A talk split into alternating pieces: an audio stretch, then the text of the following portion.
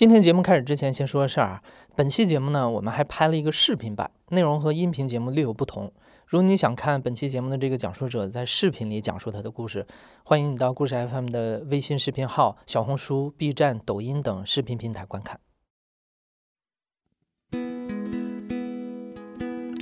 你好，欢迎收听故事 FM，我是艾哲，一个收集故事的人。在这里，我们用你的声音讲述你的故事。中国人民大学性社会学研究所的潘绥铭教授曾经做过一个调查，主题是关于中国人的婚外情的。那个调查的结果显示，在2000年，中国已婚人士的出轨率是百分之八，而到了2015年，这个数字已经上升到了百分之二十四点三。也就是说，几乎是每四个人当中就有一个人曾经出轨。有人出轨，就有人想阻止伴侣出轨。那随着婚外情的增多，一个专门帮人解决第三者问题的行业就应运而生了。他们有一个通俗的名字，叫做“小三分离师”或者“小三劝退师”。小三分离师通常是受原配之托，采用各种方式拆散原配的伴侣和第三者之间的感情。这种工作耗时久、难度大，往往需要惊人的想象力和应变能力。当然了，事成之后，他们也能获得与之相匹配的高额收入，往往一个成功的案子就能入账百万。那我们今天的讲述者杨正峰就是一位经验丰富的小三分离师。我是杨正峰，我八一年的，我们是从事情感婚姻咨询工作。再仔细一点的话，就是职业的分手代理公司。我是二零一四年算是正式入行，到现在有九年、八年差不多吧。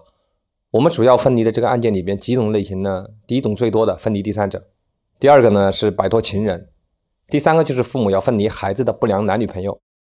百分之九十以上都是以移情为主线，大白话就是 让他喜欢别人，不仅仅是喜欢啊，让他把他整个重心、所有的依托转嫁给别人，他所有的人生重心都在那个男人身上的，他的所有的吃喝住行，他所有的依赖，人生依赖也好，心理依赖也好，都在这边，所以你要想把它分开，哇，这是一个系统工程。在成为小三分离师之前，杨正峰在南方某三线城市做过一段时间的心理咨询师。他的客户当中，很多人都有婚姻情感方面的困扰，会跟他讲述自己伴侣出轨的事儿。也正是那段时间，杨正峰听说了小三分离师这个职业，在网上查了一圈，他发现做这行的人很少，市场需求却不少。他觉得这是一个新的商机，于是他就真的开始尝试着做了。他先在百度贴吧、五八同城等平台上发布了广告文案。等了一段时间，还真的有人从网上找过来。那是一位居住在河北的女士，她的需求是分离她丈夫的情人。我记得我对我第一个要好的朋友，我跟他说的，我一个月就会做出成绩来。果然，一个月就让我接到第一单二十万。我记得很清楚，我开的我那辆三零七，开到他那边去的。关键那个那个时候我也不懂啊，没有经验啊，我就开始从前期调查开始，然后跟案子。哦，原来小三是这个样子的，他先有哦，原来还要熟悉他的作息，熟悉他的规律，他的人脉，然后哦，原来我还要研究他的生活垃圾，我要把他所有垃圾收集过来。哦，原来他是吃这个的，这样东西多少钱？那样东西多少钱？哦，他的消费水平我知道了，然后就每一点就自己去开始发掘，就开始总结经验，但是没成功，失败了，就都没接触上。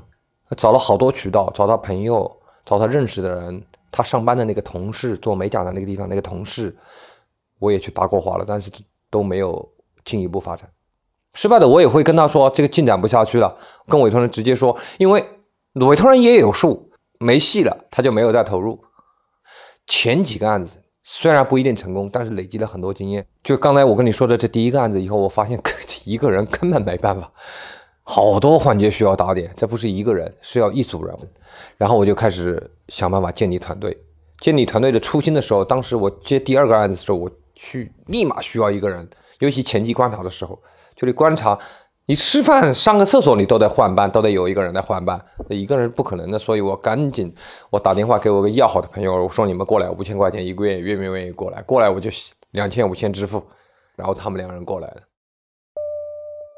杨正峰的运气不错，在最开始摸着石头过河的阶段，他撞大运似的捞到了两个委托人。虽然案子没做成，但是积累了经验，也赚到了一些小钱，足够他建立一个小小的团队。于是，这项看起来不太靠谱的事业得以继续。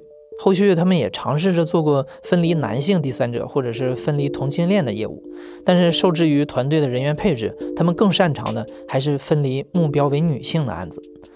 在这个过程中，他们也逐渐总结出了一套方法论，就是以移情为主线，以男性分离师为核心，在团队成员的配合之下，通过让第三者爱上分离师，实现生活重心的转移，最终达到分离的目的。光这么说，你可能难以理解啊。这样，我先来举个例子，让杨正风来讲一个他们早期做过的摆脱情人的例子。摆脱情人跟分离第三者在操作逻辑上类似，都是劝退女性目标。唯一的区别就是这个案子的委托人是出轨的男性本人。分离小三是老婆要分，摆脱情人是男士要摆脱。小三是老婆的敌人，情人是男士家人。大多数要摆脱自己情人的，都有一个相同的话，有一句话：不要伤害他。他跟我在一起这么多年，我都把当成自己家人一样。包括我跟我现在讲的这个，这个委托人跟我基本上一样大，比我小两岁，长相、身高都不错。浙江的浙商，他是整个家族企业里边的一个骨干，在这儿盖房子，那几年他赚了不少钱。这个是我们众多案例中不显山露水的极少数的一个。几百万只开十来万的车，跟这个情人，他情人都不知道他有钱，他是一个有钱人，不知道，一直以为他是一个搜搜磕磕的一个普通上班的人。当时他的身处境是什么处境呢？他跟这个女孩已经在一起七八年了，这个女孩学历挺高，硕士毕业。一开始在一起，他也知道委托人是结婚的，有老婆，啊，然后因为男女在一起就相爱，哎呀，你知道的，就缠的死去活来的，都都分不开，分不了。然后这个女孩年龄慢慢大了。我们到的时候，那个女孩已经三十岁了，三十岁没有谈过任何朋友，就在那一个小县城的一个小工厂里边上班，也不叫工厂，公司，他们是一个厂又是公司，她是在厂里边那个做外贸的那个部门里边工作的。哇，她整个就是把整个的人生价值和青春都奉献给他了，就盼着他离婚。结果到了三十岁，他还不离婚，这个女的以死相逼，我要跳楼，我要撞车，我要自杀，你必须要回来跟我见父母，啊，而且是要以他的这个未婚夫。啊对象的身份过来见，男的不敢，吓死了。这个事他敢回去离婚，他提不出来，他不敢。好，我们到的时候，两个很棘手的问题在我们这儿面前。这个女孩就以死相逼，你就要给我回去，怎么办？这个问题怎么解决？还有，我中午刚跟我的委托人谈完我们的方案，移情为主线，定金都交完了，晚上吞吞吐吐的，这这这这就就，大概意思就是他要取消。因为这个女生跟他爱的轰轰烈烈，为了这个男人什么都失去了，什么都不要了。世界上我不会喜欢第二个男人，怎么可能一个外人来，你才跟他接触几天啊？不可能的。我突然不相信，然后我又跟他解释了半天，他最终勉强同意了。面对这个情况，杨正峰做了一个计划，他会以委托人的大学同学的身份出场，因为分离目标的眼中啊只有委托人，并且对委托人的一切都特别感兴趣。那为了接近目标呢，他就需要有一个足够引起对方兴趣的身份。除了杨正峰之外，他们的团队里还有三个人出场：一个年轻女孩来扮演杨正峰的表妹，一对年长的男女扮演委托人的姑姑和姑父。这里出场的每个人都有各自的功能。因为我们当时是设计的是在他那个市中心的一个饭店吃饭，然后下来以后，他们两人就在那个餐厅的门口等我们。我直接就和我的委托人聊起来，和大学的朋友。聊起来了，为了要达到真实的效果，我们还必须前面要套好词儿。他对我就很感兴趣了。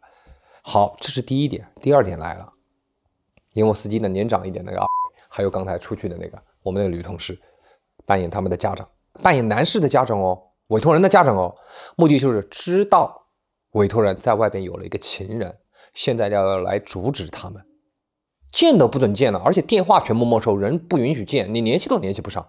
你知不知道这个女孩知道这个事儿，疯掉了，直接要自杀，要跳楼，然后怎么办？好，第三步出马，因为我是他大学同学，对不对？我没有被他家人隔断，然后我的妹妹也可以跟他见面，对不对？好，我们两人就告诉他，我来帮你。最终让这委托人拿到电话，跟他通了一个小时电话，那他下面对我会怎么样？像救命稻草一样，每天。跟我在一起，那我在那个住租的房子，我和我的妹妹就住在里边。她每天早上吃完饭，直接就跑到我那，一直到晚上深夜他才回家，一天到晚就听我讲他们两人之间的故事，同时还要让我帮他怎么营救他的这个她的男朋友，就怎么去营救他，我就帮他出主意，然后每天跟他聊天，然后通过这个契机，他是怎么跟我在一起的？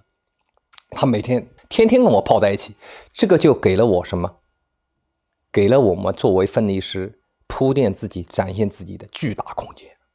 他刚开始跟我在一起的时候，每天还打几十个、几个小时的电话和发消息给委托人，然后慢慢慢慢就开始跟委托人联系的越来越少了，开始对我开始关注了，对任何异性从来不看、从来不问，啊，也不感任何兴趣的这么一个状态，开始审视我了。因为我长时间跟他在一起，哇，开始到我们展现的时候了。我们的自律的生活、身材的管理，呃，学识、眼界，还有我人脉圈，对我的朋友圈，对我的任何事情，就像我刚才我说的，他对喜欢的人每一件事情他都问得很细，非常注意你的每一个细节。他也开始对我这样做了。在不同的案子里面，针对分离目标的性格特点，他们会派出不同类型的分离师。这个团队里现在共有三位男性分离师。年龄分别在三十四十五十岁，一位是文艺青年型，一位是成熟稳重型，而杨正峰本人就是所谓的霸道总裁型。在获得了目标关注之后，他们精心包装的人设就开始有了用武之地。因为在他们办的案子里，有第三者的男性啊，通常是传统行业里的土大款，所以分离师的职业设定基本都是一线城市大公司外派到当地的项目经理或者是工程经理。有钱、相貌好、外来精英，这是他们的常用标签。那在获得目标的好感之后，杨正峰开始了下一步的计划，那就是坐实和女孩之间的恋爱关系。他开始带着女孩出去约会、旅行，甚至是买戒指、见对方的家长，目的就是向女孩表明，委托人能给你的，我也能给你；而他不能给你的，我也能给你。就紧跟在那儿，我拍了我跟他在一起的视频，我反馈给委托人，委托人高不高兴？他所有的目的都达到了，不烦他了，不找他了。他看到我跟他旅游，以男女朋友就是我们承诺的情感转移。竟然我以她的男朋友姿态都见过她父母了，全家人还有他们也都喊我姐夫，这对他来说不可思议、不可想象的一件事情。哦，我认为他一定非常高兴。不是的，他的第一个反应是沮丧、难过，陷入沉沉思。曾经跟我海誓山盟的这么一个女人，跟我爱来爱的死去活来的，怎么就变成这样了？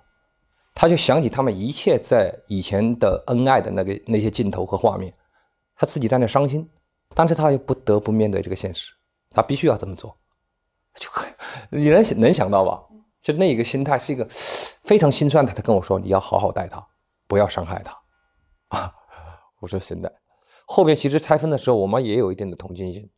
他对你一心一意，全盘付出，就像一个小女孩依偎在我们身边一样，一点点防范也没有，就像一个你养了一个小宠物、小猫、小猫、小狗一样，他把自己最脆弱的一面肚皮展现给你，任你宰割。有的时候还真的不忍心下手。但是事情的发展并没有如杨正峰所愿，在相处了几个月之后，女孩通过一个电话号码发现了杨正峰的真实身份。她找到了这个分手代理公司的宣传主页，并最终得知了整件事的来龙去脉。女孩彻底断了跟前男友的关系，她无法接受这个朝夕相处了几年的男人，竟然不惜花大价钱雇佣团队，只为了摆脱自己。然后她根据杨正峰的身份证号找到了他的老家，想要讨一个说法。杨正峰安排自己的朋友安抚了她，并且在当地帮他找了一份新的外贸相关的工作。后来，这个女孩再也没有回到那个小县城，她去了一个大城市，开了一家自己的小店。前两年，他结婚了，给杨正峰发微信，告诉了他这个消息，然后把杨正峰拉黑了。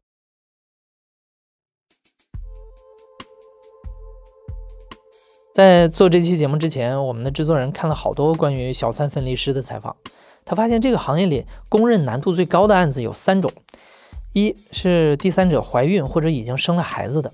二是经济纠葛特别深的，三是第三者什么都不图，就是追求真爱的。刚才讲的那个案子啊，就算是第三种情况。那第一种和第二种呢？接下来这个案子都会涉及到。下面这个案子算是杨正峰他们这个团队做过的难度最大、最复杂的案子之一。首先，第三者和委托人老公已经育有一子，其次，委托人老公特别舍得给这个女孩花钱，经济上投入巨大。还有就是委托人老公事实上已经跟第三者长期居住在一起了，在外人面前都是以夫妻相称的，而且委托人老公的婆婆也都支持这种做法。这个男方非常非常富有，是一家科技制造业公司的老板。他有钱到什么程度呢？他曾经以自己的名字啊，在家乡修了一条路，作为送给乡亲们的礼物。他所在的城市是中国房价最贵的城市之一，而他全款购买了多处房产。他之所以没有跟原配离婚，就是害怕财产被分割。在一个南方的一线城市，也是一个妻子的角色找到我们的。找到我们的时候，她的老公已经在跟这个情人相处了有六七年时间。因为她的老公对她隐瞒的很深，她甚至都不知道那个女孩具体住在哪里。但是有一次，她帮她老公整理衣物的时候，整理了给我两样东西，一个是小区的物业卡，还有一个是一把钥匙。她老婆看到以后，意识到很可能老公又买了一台新车给那个女孩。在我们后期的观察中，我们顺着这张门禁卡在那儿。整整等了好几天，真的看到他车过来了，奔驰。就除了他的房子、他的车子，他的父母也是在这儿住的。他把他的父母全部养着了，每个月都给几万。还看到了那个女孩还带了一个孩子，就和这个她的老公生的一个孩子。啊，这个案例我记得非常非常清楚。就我们的同事跟她成为朋友以后，成为闺蜜以后，有一次过节，就是普通的一个节日，而且我们内地人这个节日都不看得重。这个男生没来陪她。没陪她，这个男人把她当成一个宝啊，你知道啊？你要钱给钱，要时间给时间，我都陪伴。然后那个节日没来陪她，没来陪她，那个男生就打了一笔过节费给她。打完以后，这个女孩就喜欢炫富，给我们的女同事他们看，发过去了一张银行转账截图，手机的。我三秒钟都没有数出来多少钱。第一个是五，我就数数后边多少个零，一个零，两个零，三个零，四个零。哦，五十万。我就听到我旁边同事。我靠，这怎么办啊？你要知道，我们所有经费在那儿耗了一年一两年的经费，所有经费加起来，也顶多是他两个这个数啊。这是经费，不是我们的利润呐。他一笔小过节费就可以达到这个，是我们远远不敢想象的。我不得了，这还得了了？那还平时那还怎么去？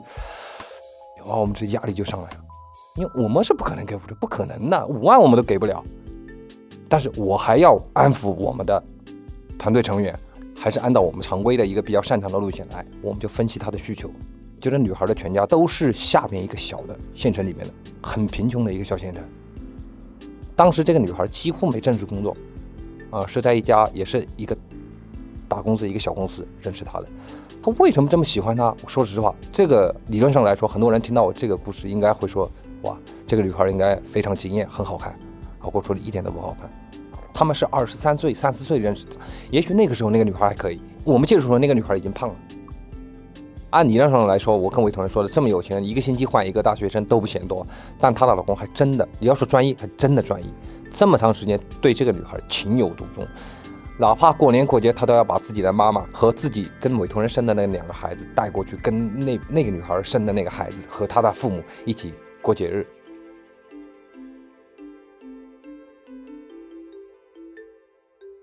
这么分析下来啊，感觉这个第三者好像没什么需求，是吧？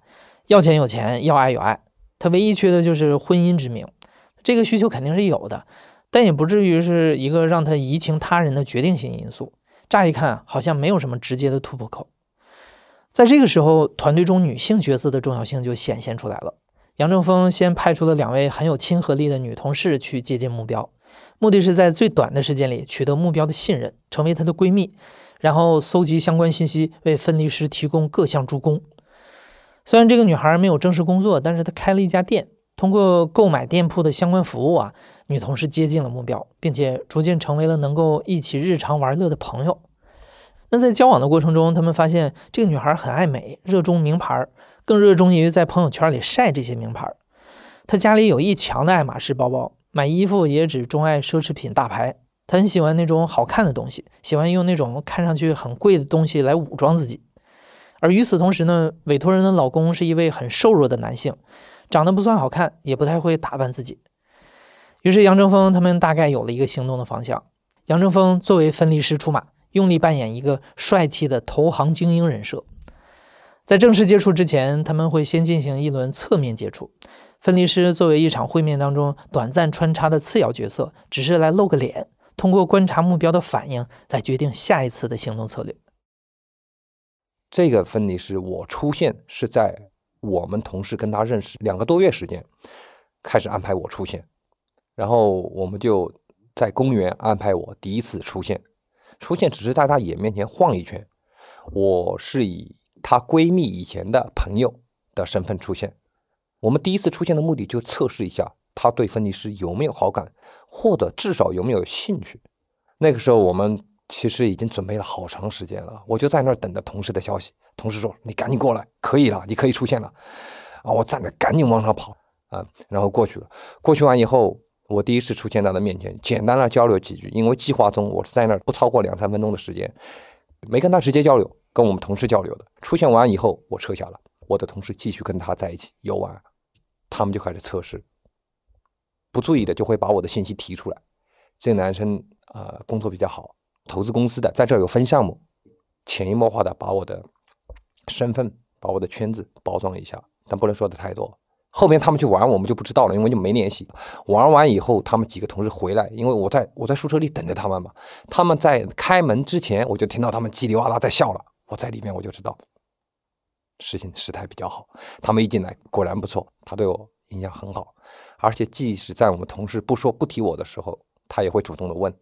哇，一下子让我们大失所然，因为这一场对我们来说至关重要。你要知道，我们压力很大的，前期的一些资金很可能都不够，都不够我们前期活动的。第一次测试性接触就取得了非常好的结果，一下子就给他们后续的工作铺平了道路。杨正峰说，在很多的案例里，尤其是面对女性第三者，见面的前三秒往往就决定了他对你的第一印象。如果出师不利，后续想要翻盘就会很难。在从业的早期，杨正峰很看重外在的包装，名牌衣服、名表、保时捷跑车，用简单粗暴的方式撑起一个精英人设。但到了后期，他发现一个人的举止、谈吐、气质，往往是更具有说服力的条件。那么在这个案子里，这个女孩究竟是看上了他什么呢？在我们采访的那一天，正好杨正峰的一位女同事也在现场，她正是这个案子当中扮演女闺蜜的工作人员。在我们问出这个问题之后，她忍不住接了话：“第一眼，第一，我我做的啊，第一眼就是因为帅啊，他是其中一个，跟他一起去玩，他第一眼出来以后就说。”我靠，那男的太帅了！你录不进来，录不进去吧？我来送啊，我来送啊。第一眼就是因为帅，后来才谈的是做什么？我我来说，我来说。首先，你第一眼给他感觉要舒服，至少让他对你往下了解，他要有兴趣，并不是说哇，男的好看就立马心花怒放，不是不是不是，一般人都不会是。至少你的第一眼，我的言谈举止、外貌、外外貌、身材、长相，包括你的穿着，他第一眼觉得有兴趣，才给他们后边给我铺垫。给我的人设、人脉圈建设提供了基础，才给我后边的介入提供更多的道路和机会。呃，他对我产生兴趣以后，还不能安排的太密集，不然你就不够自然、不够真实。还是以我们女闺蜜跟他在一起时间比较长，继续激发他对我的兴趣和进一步对我的包装。然后我在机会允许的情况下穿插一下，然后随便找个理由说我要请他们吃饭，然后把那个女孩带上，他就来了，非常高兴。啊，然后我就请他们吃饭了，几个女孩。啊，我们就两个女孩，然后加上他，因为我们要去引诱他、诱导他对我有好感，我们会在案子中就会涉及多个女性对我有好感。那这样的话，其他异性就会认为这个男生是个优质的男性，然后我们就设计那个同事让他追我、喜欢我，啊，同时让目标知道，让他们给他们出谋划策。那跟目标有什么关系呢？只要目标表现的积极，就说明他对我有兴趣；不积极，说明对我不感冒。我分离师就没有暴露，我总不能说我去追他，我一追失败了，毁了，永远失败了啊！那这样我就可以测试他对我感不感兴趣。结果他非常主动，然后就帮那女孩出谋划策来追我，怎么追我，怎么说话。最后他们憋不了几天，他就跟我表白了。关于这一段，目标在表白之前又找了刚才那位扮演女闺蜜的工作人员，向她询问了意见。接下来这段就是当时这位工作人员跟目标之间的聊天记录。我在想，我要不要给他发个信息呢？我一直在纠结，我要不要找他？这个就是目标说跟我说的，我要不要纠结？我要不要去找他？我说这有啥好纠结的？纠结也不是你的风格呀。嗯，对于对于他，我就是很纠结。万一他不回呢？他要不然你帮我试探一下，这是他说让我帮他试探一下。我说我赌他肯定回你，说不定他跟你想的是一样的。他说：“哎，本来生活好好的，心情也很放松，怎么就认识他了？”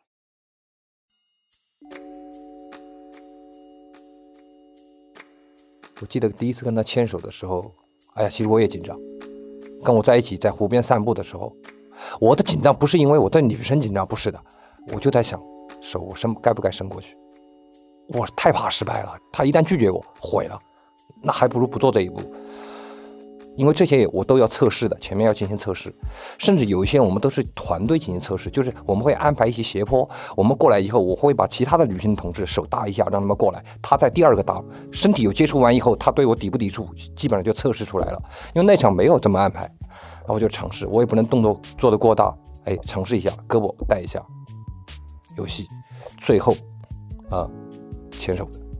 那天视频还在拍下来，从那天以后就标志着可以跟他确立男女朋友关系。虽然恋爱谈得挺热烈，但是比起委托人老公的雄厚财力和与女孩家庭的深厚羁绊，杨正峰和女孩之间的感情显得很单薄。女孩在他的公寓里住几天，回家跟那个男人住几天。现阶段肯定不会为了杨正峰而结束这段稳固的恋情，所以还远没有到可以曝光的程度。于是，在相处了几个月之后，杨正峰觉得是时候要进行下一步了。他想要趁着女孩对这段感情最上头的时候，跟她结婚。因为他们的关系太错综复杂，除了我跟你说的，他的父母都靠他养的，他家里面亲戚都是靠他养的。他家里很多亲戚都在他公司上班，这个女孩要想跟他分开，他家里人都不同意，所以我在想，我测试一下，看能不能跟他拿结婚证。如果有这个，我可能把握就会更大。我就跟委托人商量，我准备测试一下，但是这个也要加钱。这实话实说，这个我们的工作量包括危险度就会加大很多。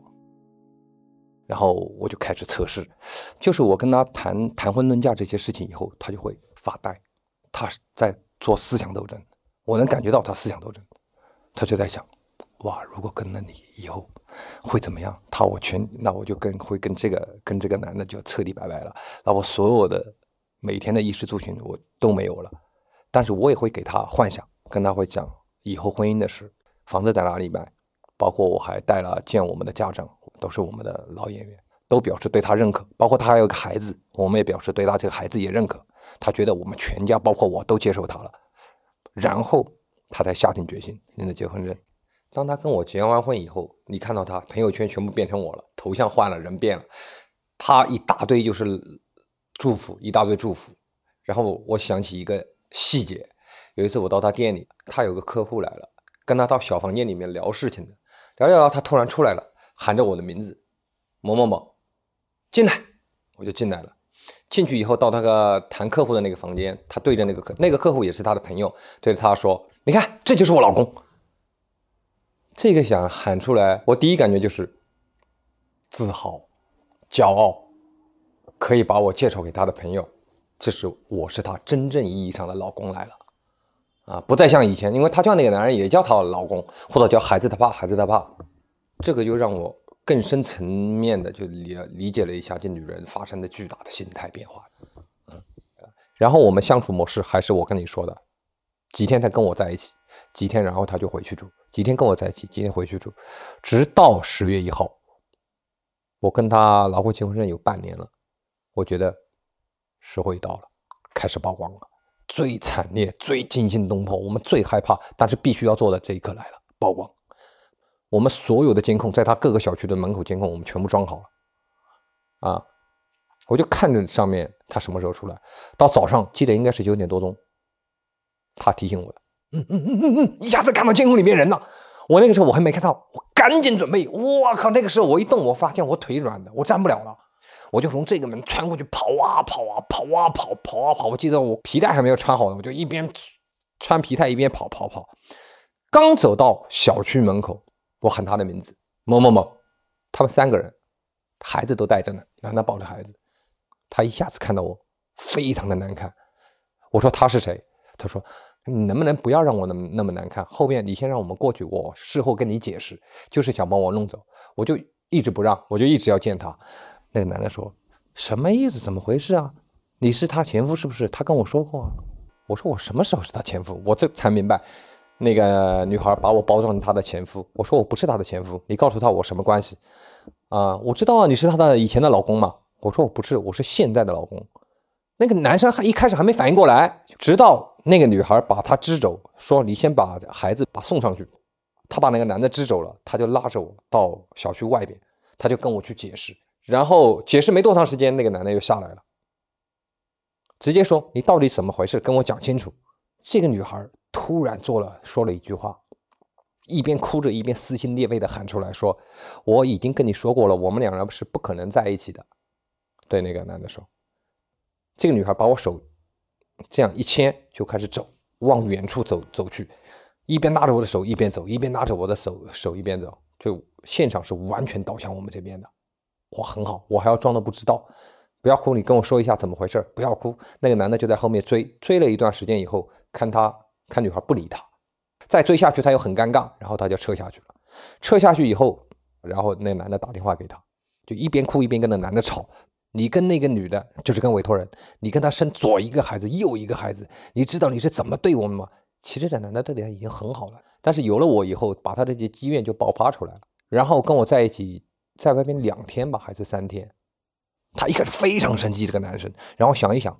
给自己找一些借口，是不是我们跟没给没给他领结婚证呢？是不是我因为对他其他方面不好啊？给自己找一些借口，然后就去跟这女孩服软。一开始骂，到他跟他爸讨要说法，最后他直接就跟那女孩算了吧，你回来吧。那你分手，只要跟我分手，一辆劳斯莱斯，粉红色的，他以前梦寐以求，那个女孩想要的。如果你是那个女孩，你被全家做这种思想工作，包括几天以后你头脑冷静下来了，你会怎么样？然后这女孩反悔了，跟我决裂了，跟我断了，不仅断了，跟我是敌人，就开始就开始对我不友好了。就那个时候，我开始把我们以前所，因为我一边跟他处对象的时候，他们那一对是专门是负责采取这个线下的那个重婚罪证据的，我就开始准备走重婚罪证据。就正常的移情线我们走不了，就用重婚罪。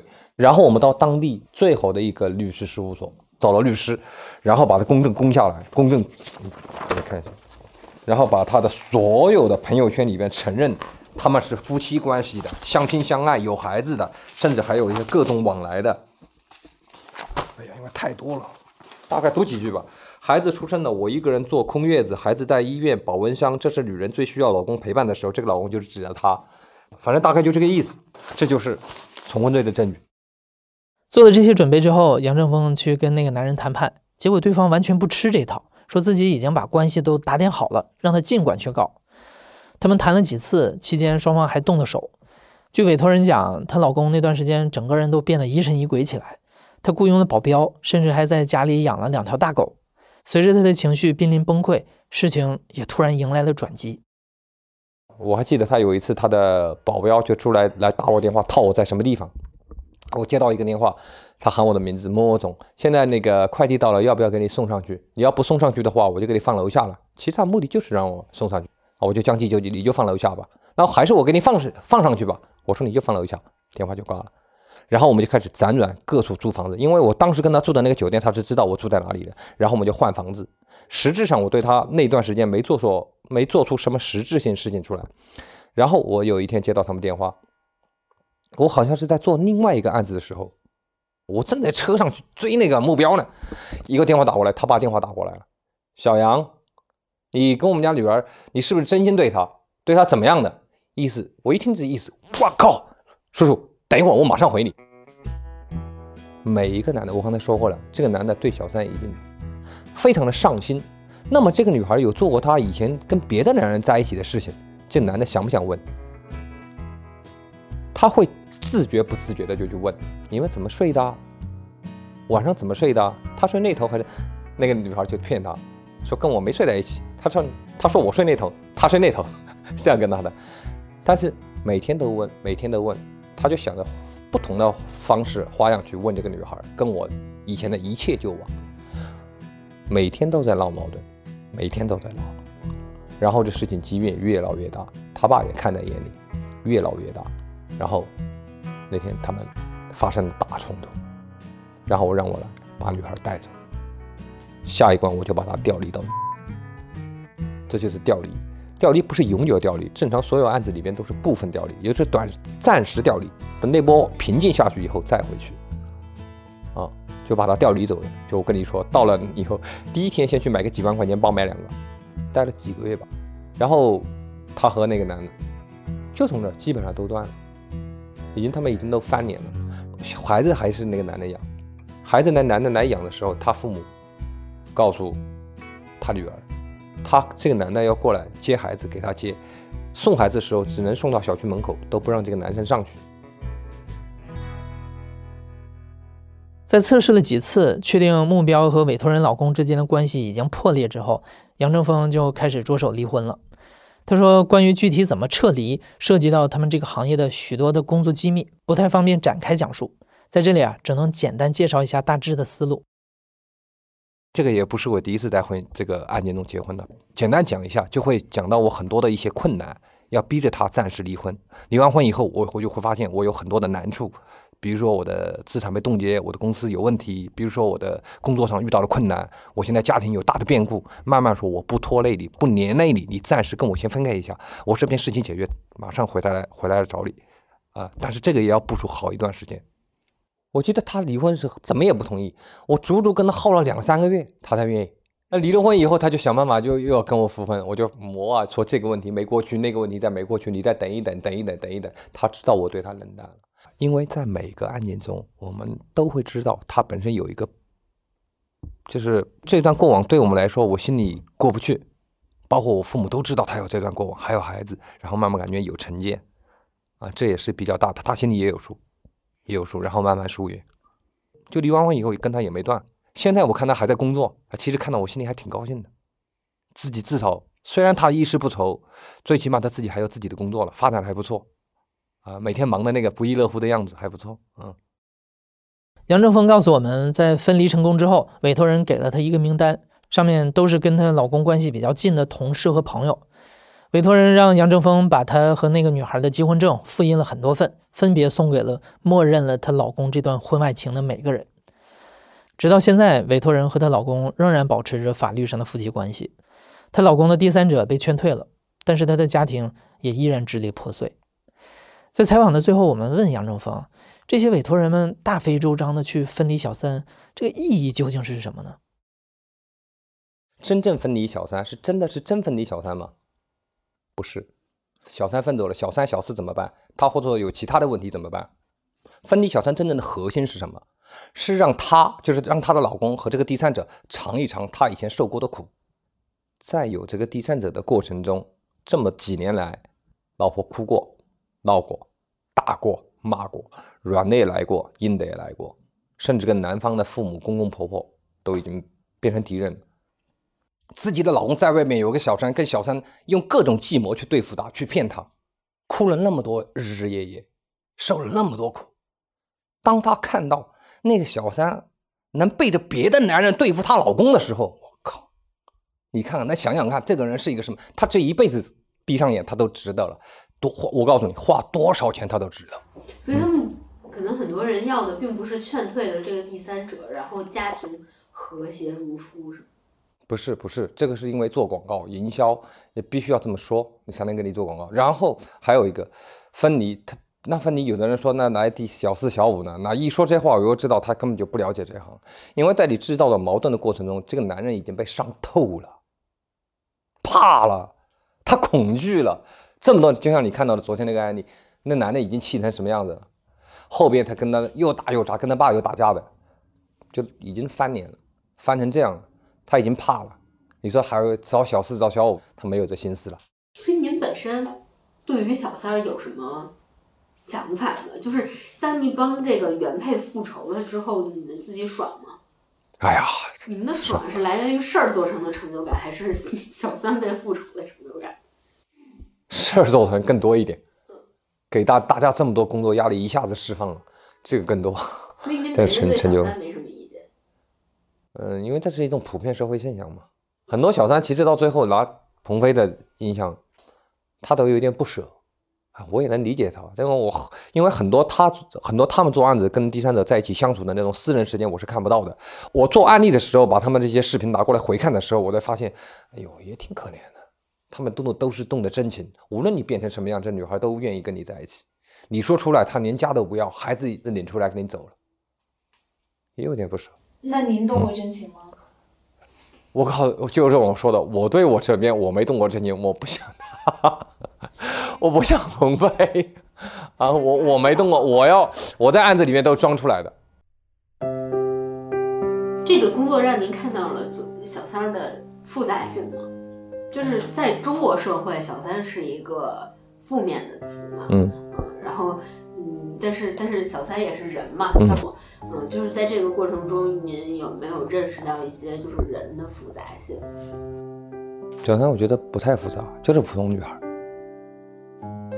大多数我接触的小三都是男士主动愿意花钱，他就有这方面的情感需求，就找那么一个女孩，找到了他就拼命的去追，拼命的花钱，拼命的花精力，在他身上要得到这个肉体也好，精神也好这方面的寄托。一般拿下肯定是指的男方拿下女方，女方拿下男方这个倒很少。我没碰到说，呃，电视上说演的这个女孩我就要做小三，她用各种计谋或者手段去有意识的去接近这个男的，然后把男的俘获这个男的，放心男的，然后为他付出一切，把他作为小三，我还没遇到过。大多数是男的问题，男的占的更多一点。为什么男的占的主导原因啊？因为他明知道他要跟他的自己的老婆相处，他还要把小三带过去，把这事情让他知道，他天天要看着老他的老婆，还要看着小三，他就在那老婆眼皮底下发生这个事儿。但小三相对来说还好一点，小三是被动的那一方，而且小三不跟委托人接触，他看不到。男方在明明看到的情况下，每天都要接触的情况下，他还在做这个事儿，所以他的犯错的主观意识是更强的。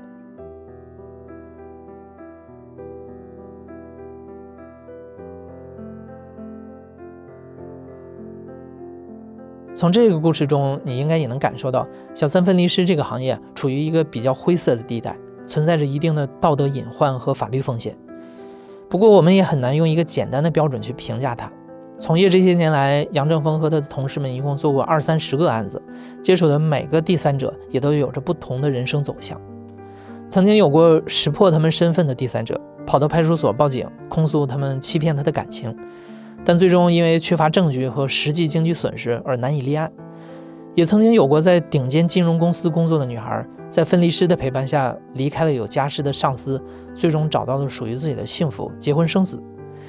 无论是哪种结局，对杨正峰来说，只是又完成了一单生意。你现在正在收听的是亲历者自述的声音节目《故事 FM》，我是主播艾哲。本期节目由刘豆制作，声音设计孙泽宇，混音孙泽宇。感谢你的收听，咱们下期再见。